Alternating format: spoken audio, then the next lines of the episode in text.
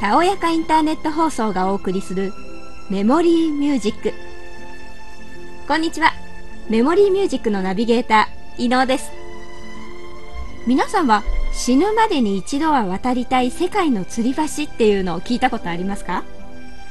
その一つスマタ峡にある夢の吊り橋というのに行ってみました。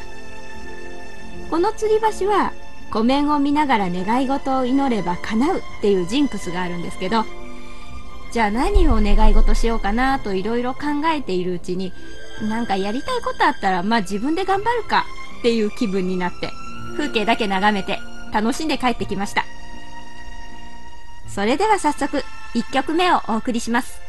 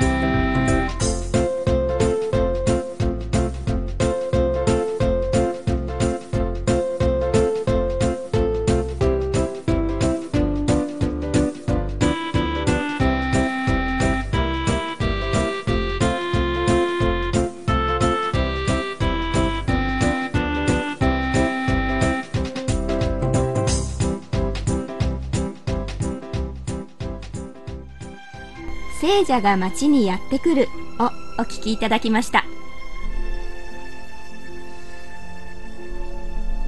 日本聴力障害新聞は1959年8月1日号で両者揃って聴覚障害のあるご夫婦をモデルにした映画の作成準備が始まったことを報道しました。松山善三監督の名作「名もなく貧しく美しく」です。今回はこの名作の特集をお届けしたいと思います。まずはあらすじから。登場人物の主役主婦の明子は幼い頃に病気によって聴覚を失ってしまいました。しかしろう学校で手話を学び人の唇の動きを見て会話する技術いわゆる更新術というものも身につけていました。時代は第二次世界大戦の末期。明子は空襲の焼け跡で赤ちゃんを拾って嫁ぎ先に連れて帰ります。でも冷たい家族は明子の留守中にその赤ん坊を孤児の収容施設に入れてしまいました。終戦後夫と死別した明子は嫁ぎ先を追い出されすぐさま実家に帰されます。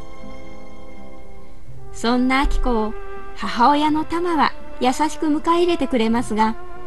姉や弟は出戻りの明子を冷遇しました。やがて明子はろう学校の同窓生である片山道夫と再婚し子供にも恵まれます。しかし夫婦揃って聴覚障害のある二人は赤ん坊の異常な泣き声を聞き取ることができなかったせいで最初の子供を死なせてしまいました。残念なこともありましたが明子と道夫は路上の靴磨きで生計を立ててやがて新しい命にも恵まれます。息子の一郎です。道夫は印刷所に活字を組んで原版を作る食事工として雇われまた明子も裁縫の内職と育児に励んで貧しいながらも温かい家庭を築いていました。そんな環境で息子一郎も健康有料児として表彰されるほど元気にすくすく育っていました。しかし小学生になった頃から一郎は両親の障害を理由に友達とトラブルを起こすようになります。また同じ頃明子の母親玉は明子一家と同居するようになりました。明子の弟光一が身を持ち崩し実家を売り払ってしまったためです。光一はしばらくの刑務所暮らしの後に出所。玉が明子のために買った商売道具のミシンと道夫の給料を力ずくで奪っていきます。そのショックから明子は家を飛び出しあてもなく列車に乗り込みます。ですが後を追ってきた道夫に手話で優しく諭されて明子は家に戻ることができました。息子の一郎も精神的に成長し友達に屈託なく母を紹介することができるようになっていました。貧しいながらも幸せと手話で語り合う二人。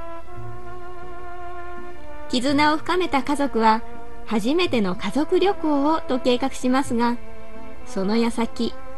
明子は不慮の事故で命を落としてしまいます。妻を失い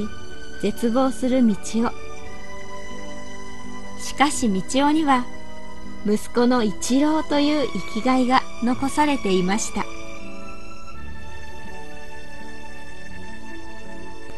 今よりもずっと障害に対する偏見の強かったであろう時代に